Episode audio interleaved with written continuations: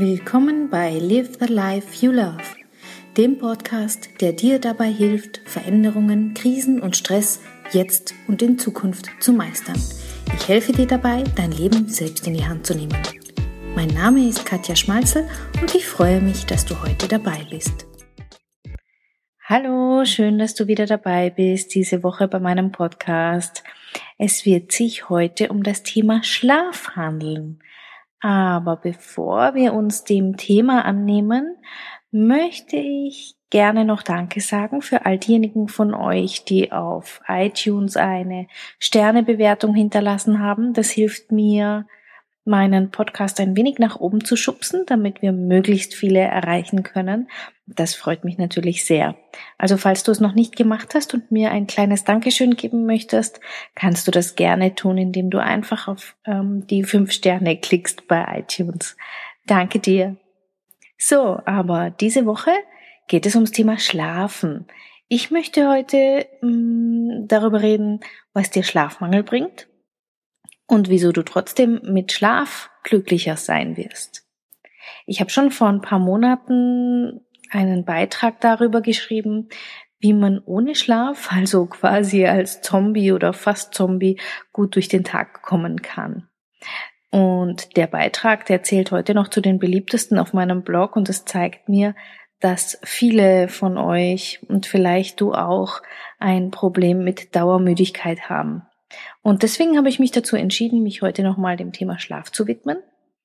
Und ja, ein wenig darüber zu reden, nicht wie du mit Müdigkeit leben kannst, sondern das umzudrehen, weil die ganzen Risiken, die wir ja alle kennen, wie Infektanfälligkeit, Konzentrationsschwierigkeiten, Gereiztheit, Übergewicht, ähm, hoher Blutdruck, was auch immer da so alles kommt an an Warnungen, die reichen offenbar nicht aus, dass wir früher ins Bett gehen. Also versuche ich es heute mal mit den guten Seiten Werbung zu machen für den Schlaf. Also feiern wir heute mal den Schlaf. Warum? Na, das Warum ist schnell erklärt. Schlaf schenkt uns Gesundheit. Er schenkt uns gute Laune. Wir können uns, wir können über uns hinauswachsen lieben das Leben, wir gehen gern raus, wir sind nicht so anfällig für Streitereien und Stress.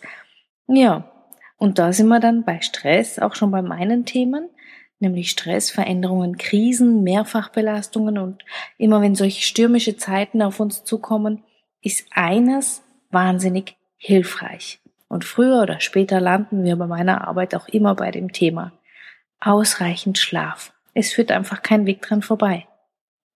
Und wenn ich mir die Gründe so anschaue, wofür ich das, wofür ich schlafen kann, das, wow, lohnt sich, oder? Und das würde bedeuten, dass wir, dass viele unserer, unserer alltäglichen Sorgen ja wegfallen oder zumindest kleiner werden. Das wäre doch verlockend. Und doch ist Schlaf immer das Erste, was wir streichen, was wir einschränken, was wir verkürzen, ein wenig noch hier arbeiten, das noch erledigen. Oder wir werden eingeschränkt. Das passiert ja auch oft, dass unser Schlaf verkürzt wird durch Kinder, durch Arbeitszeiten, durch Wecker etc. Und am Anfang, da denkt man immer noch oder sagt auch, dass es ohne diese eine Stunde Schlaf ganz gut geht.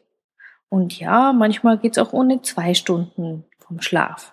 Die können wir streichen und kürzen und quetschen, weil wir kommen ja irgendwie immer noch durch den Tag. Wie du ja auch bei meinem, einem der beliebtesten Artikel sehen kannst. Ganz gut sogar. Und ich bin jetzt aber über den Begriff des sozialen Jetlags gestolpert im Zusammenhang mit Schlaf. Und das fand ich ziemlich spannend und deswegen möchte ich dir das heute vorstellen. Till Rönneberg heißt der Wissenschaftler, der ja, ziemlich ähm, einer der führenden Wissenschaftler ist auf dem Gebiet der Schlafforschung und der hat diesen Begriff sozialer Jetlag geprägt. Und ich erkläre dir jetzt, um was es da geht. Also bei uns gibt es, jeder von uns, du auch, ich auch, hat drei Uhren, die das Leben bestimmen. Es gibt die innere Uhr, die also vorgibt, ob man eher zu den Frühaufstehern gehört oder eine Nachteule ist und wann du besonders leistungsfähig bist. Das alles steckt in unseren Genen. Diese innere Uhr bestimmt also das Auf und Ab von Körpertemperatur, von Blutdruck, von Hormonproduktion, wie viel Hunger du hast, dein Stoffwechsel, die Schmerzempfindlichkeit Das ist alles gemeint, wenn man von der inneren Uhr spricht. Die äußere Uhr, das ist natürlich klar, dunkel, hell, Tag oder Nacht. Und dann laufen bestimmte Prozesse in unserem Körper ab. Also wenn es dunkel wird beispielsweise, dann wird das Hormon Melatonin produziert, was uns müde macht und schlaffördernd wirkt. Und das, die dritte Uhr, die es gibt, ist die soziale Uhr. Das sind all die äußeren Zwänge wie Arbeitszeiten, die Schlafwachrhythmen der Kinder, bestimmte Lebensphasen, in denen wir uns befinden, wenn es mal stressiger zugeht oder auch nicht, wenn wir Urlaub haben. Das soziale Umfeld mit all seinen Verpflichtungen und Terminen, die lassen ja den Wecker früh klingeln und haben wenig mit unseren natürlichen Bedürfnissen zu tun, zumindest oft. Das ist die soziale Uhr. Und der soziale Jetlag, der entsteht dann, wenn der natürliche Schlafrhythmus und das Schlafbedürfnis nicht mit dem Leben zusammenpassen, also gerade die Arbeitszeiten, Kinder oder was auch immer, uns nicht, die, die nicht zu unserem Schlafrhythmus passen. Und dann können wir das eigene Schlafbedürfnis nicht erfüllen und landen im sozialen Jetlag. Also, wenn ich mir so überlege, dann lebe ich die meiste Zeit in einem sozialen Jetlag. Und puh, das erklärt auch so einiges. Und ähm, laut Tills Einschätzung leidet jeder Zweite unter diesem sozialen Jetlag. Wahnsinn, oder? Leidest du auch darunter? Unter diesem sozialen Jetlag?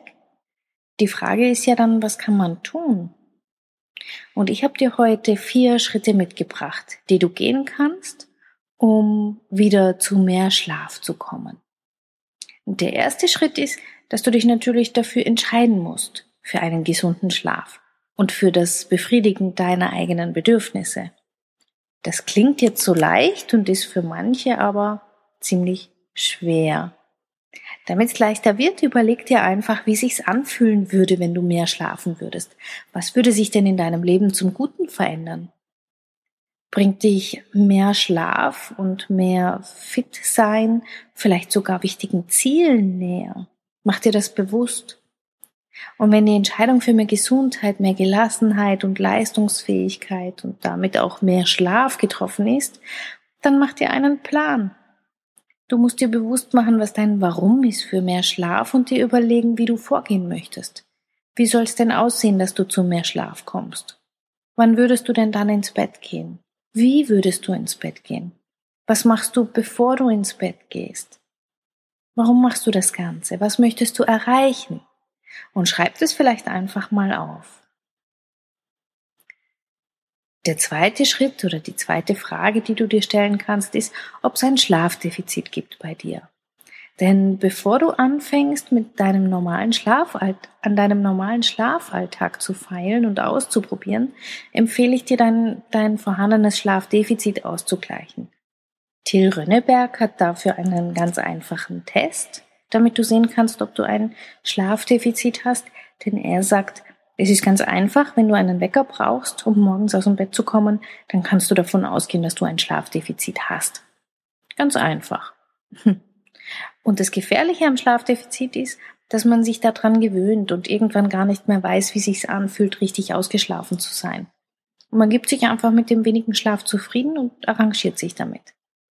Und ich finde, jetzt, wo der Herbst kommt, wo die Tage kürzer werden, wo wir vielleicht auch ein wenig müder werden, dann ist doch die ideale Zeit, um endlich gegen dieses Schlafdefizit anzukämpfen. Wir wollen ja schließlich wieder ausgeschlafen sein, oder? um dein Schlafbedürfnis also kennenzulernen und die Frage zu beantworten, wie viel Schlaf du brauchst, musst du dein Schlafdefizit abbauen. Und solange du tagsüber müde und erschöpft bist, dann ist es ein Indiz dafür, dass du zu wenig geschlafen hast. Gib dir einfach ein wenig Zeit und versuch so viel wie möglich zu schlafen. Und vielleicht merkst du schon nach ein paar Tagen einen positiven Effekt. Vielleicht dauert es auch ein paar Wochen. Immer dran denken, die Belohnung dafür die wartet auf dich. Die gute Laune, du wirst belastungsfähiger sein, leistungsfähiger, gesünder und schlanker. Es wird sich lohnen. Der dritte Schritt, das eigene Schlafbedürfnis und den eigenen Schlafrhythmus kennenlernen. Also wenn du sagst, du hast dein Schlafdefizit ausgeglichen, dann kannst du versuchen, dir acht Stunden Schlaf pro Tag zu reservieren. Also dir acht Stunden pro Tag für Schlaf zu reservieren, so ist es richtig. Denn die meisten Menschen, das ist Fakt, laut aktuellster Schlafforschung, brauchen zwischen sieben und acht Stunden Schlaf, um erholt zu sein. Die Wahrscheinlichkeit, dass du also sieben bis acht Stunden Schlaf brauchst, ist relativ hoch. Und egal jetzt wie deine Einschätzung ist, würde ich dir empfehlen, bei acht Stunden Schlaf anzufangen. Du weißt ja, wann du in der Früh geweckt wirst, also ungefähr oder durch den Wecker. Also versuch vorher acht Stunden Schlaf einzuplanen und schau mal, wie es dir damit geht. Ich weiß, es kann schwierig sein, sich die Zeit einzurichten, vor allem wenn man abends noch arbeitet und gewisse Dinge erledigt, aber der Preis, den du für den wenigen Schlaf bezahlst, ist einfach zu hoch. Also probier's mal aus, ein paar Tage acht Stunden zu schlafen pro Nacht und dann kannst du ja aus, kannst du anfangen auszuprobieren. Wenn du dann müde bist und immer noch nicht aus dem Bett kommst, dann kannst du ja eine halbe Stunde Schlaf dranhängen und wenn du super schnell munter wirst und es dir gut geht, dann könntest du ja eine halbe Stunde weniger schlafen. Und so kannst du schrittweise deinen natürlich, dein natürliches Schlafbedürfnis kennenlernen. Dann weißt du, wie viel Schlaf du brauchst. Und der letzte Schritt oder der vierte Tipp ist, der dreht sich um deine Schlafhygiene. Denn je besser du dich darum kümmerst, desto erholsamer wird dein Schlaf werden. Zu dieser Schlafhygiene gehören folgende Punkte. Und zwar, dass du immer zur gleichen Zeit ins Bett gehst. Schlaf immer so lang, wie dein natürlicher Schlafbedarf dir vorgibt. Also sei dir selbst wichtig und halte diese Zeit ein. Außerdem kannst du für eine gute Schlafumgebung sorgen, einen abgedunkelten Raum, der ruhig ist, der gut gelüftet ist, der kühl ist. Und für die zur Schlafhygiene gehört auch ein Mittagsschläfchen. Ja, du kannst dir ein Mittagsschläfchen erlauben, wenn es möglich ist. Und das kannst du auch nutzen, wenn es mal irgendwie in der Nacht aus irgendwelchen Gründen nicht so gut geklappt hat mit dem Schlafen und du vielleicht wach warst oder irgendwie dich ein bisschen gerädert fühlst, dann kannst du dich hier tagsüber einfach hinlegen und maximal 20 Minuten schlafen. Und ganz wichtig ist auch das Einschlafritual. Ja, auch für Erwachsene, nicht nur für Kinder, lohnt es sich, sich zu überlegen, hm, wie du vorgehen möchtest vor dem Einschlafen. Dass du die letzte halbe Stunde bis Stunde ein gleich ablaufendes Ritual hast keinen Fernseher oder PC mehr anhast. Vielleicht trinkst du noch eine Tasse Tee, machst dich bettfertig, lässt die Gedanken schweifen, vielleicht gehst du noch in die Badewanne. Probier einfach aus, was dir gut tut und was dich gut schlafen lässt. Ich kann dir empfehlen, eine Übung, die ich jeden Abend mache, bevor ich schlafe. Fleißige Hörer oder Leser wissen das mittlerweile. Und zwar überlege ich mir jeden Abend, was mir heute gut gelungen ist und wem oder was ich heute dankbar bin. Ja, also ich bin dankbar für meine Gesundheit. Ich bin meinem Mann dankbar, der mich unterstützt. Ich bin vielleicht hatte ich eine schöne Begegnung heute. Was auch immer es ist, ich mache mir das bewusst, bevor ich einschlafe. Probier es einfach mal aus. Ja, das sind meine Schritte, die ich dir ans Herz lege, damit du zu mehr Schlaf kommst. Ich weiß, das Thema ist kein leichtes. In unserem Leben passiert vieles und oft fühlen wir uns fremdgesteuert und Schlaf ist dann der Erste, der darunter leidet. Aber als Mutter und Selbstständige kann ich sagen, dass es auch wirklich verführerisch ist, am Abend noch gewisse Dinge zu erledigen oder zu arbeiten und auf die eine oder andere Stunde Schlaf zu verzichten. Aber mir ist mittlerweile auch klar geworden, dass der Preis zu hoch ist und dass ich das nicht mehr möchte. Ja, am Anfang muss man eine Entscheidung treffen. Das ist auch nicht immer leicht, denn man muss ja auch einen Preis dafür zahlen. Wenn ich mich für mehr Schlaf entscheide, dann habe ich nicht mehr so viel Zeit für anderes, für Arbeiten oder was auch immer. Und genau das macht die Entscheidung auch so schwer. Aber wenn ich mir nochmal bewusst mache, wofür ich mich entscheide und warum ich mich für mehr Spaß, für mehr Spaß, für mehr Schlaf entscheide, dann wird die Entscheidung etwas leichter. Denn es, es wartet mehr Gesundheit auf mich, mehr Gelassenheit, mehr Leistungsfähigkeit, mehr Spaß am Leben.